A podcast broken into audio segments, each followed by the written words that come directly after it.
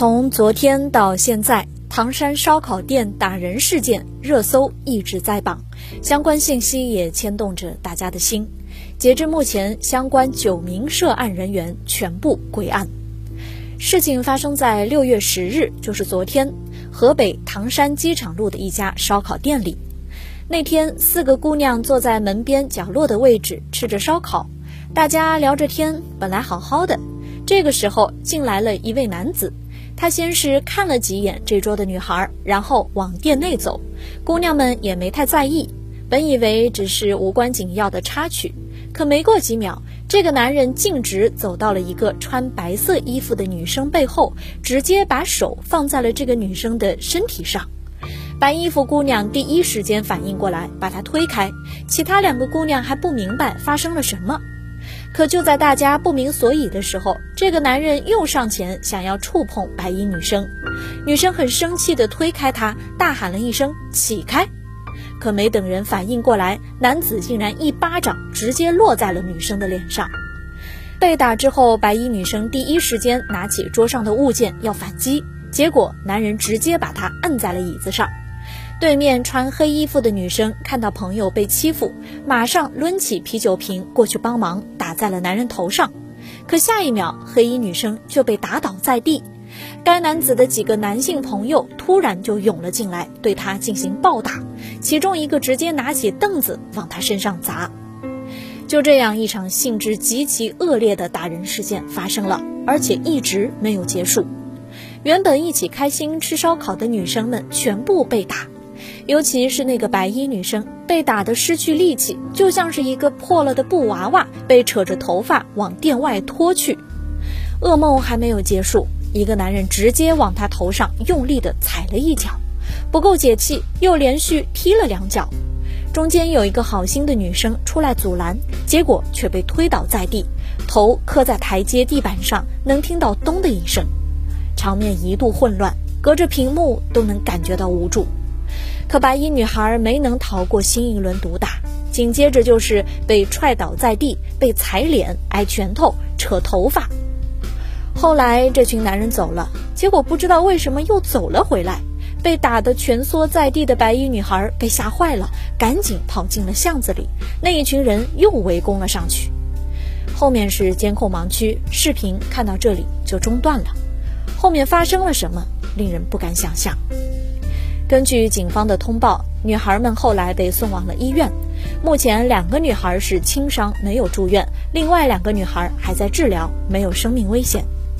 网上流传着白衣女子的照片，她躺在病床上，整张脸都是肿的，头裹着纱布，衣服沾满了血，身上还插着管子。事情一出，全网哗然，大家纷纷同仇敌忾。心疼女孩的声音，指责施暴者的声音，扭成了一股麻绳，要为女孩们讨一个公道。因为案件的影响力实在是广泛，几乎是全网督查办案。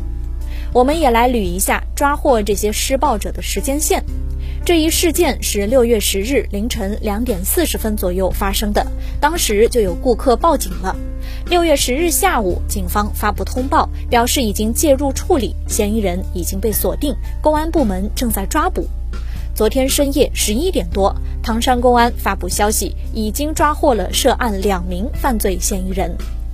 六月十一日凌晨五点十五分，唐山警方再通报，又抓获了三名涉案人员，同时正在对其他四名外省籍涉案人员进行抓捕。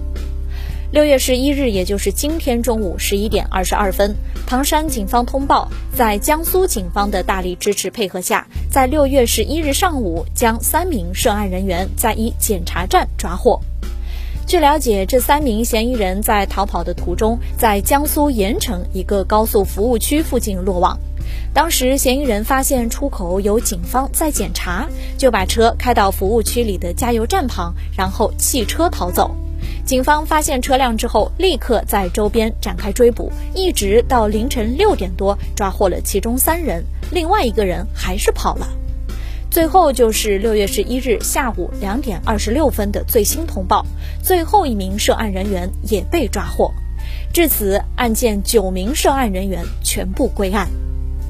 女孩没有生命危险，施暴者在全网督办之下也被抓了。可事情并没有这么安稳的结束。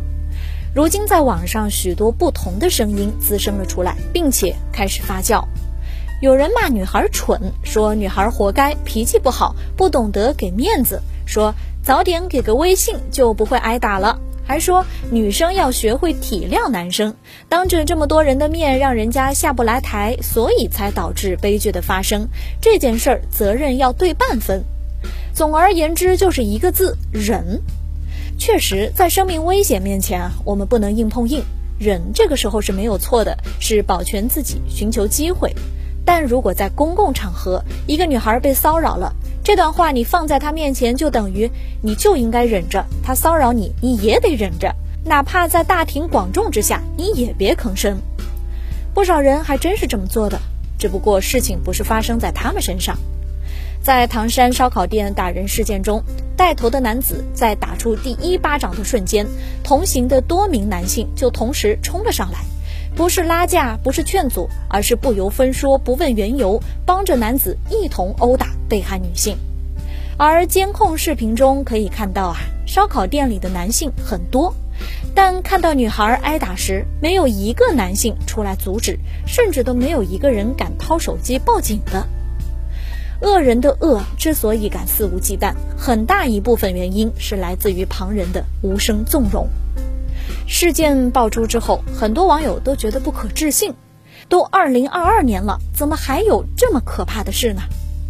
确实，这一案件的性质如此恶劣，放在改革开放四十多年的情境下看，如此令人震惊；放在扫黑除恶大环境下，更是让人匪夷所思。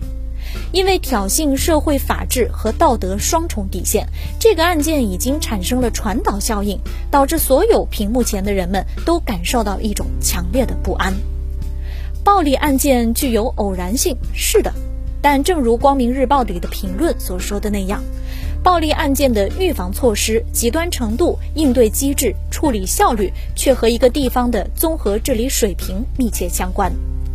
老生常谈海恩法则。一次严重事故之前，必然有三百起未遂先兆。人们也总有这样的经验：某些荒唐事儿发生在一个特定的地域，就会显得合情合理，因为这个地方提供了纵容、默许这类事情的社会环境。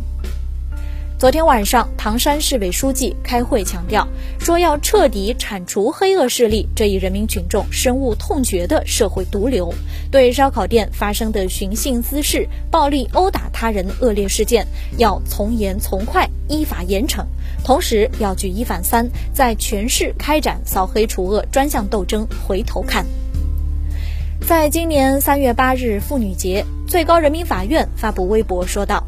根据最高法工作内容，人民法院准确贯彻死刑政策，对严重危害公共安全、严重影响群众安全感的犯罪，对残害妇女、儿童、老年人等挑战法律和伦理底线的犯罪，论罪当判死刑的，依法判处并核准死刑，坚决维护法治权威。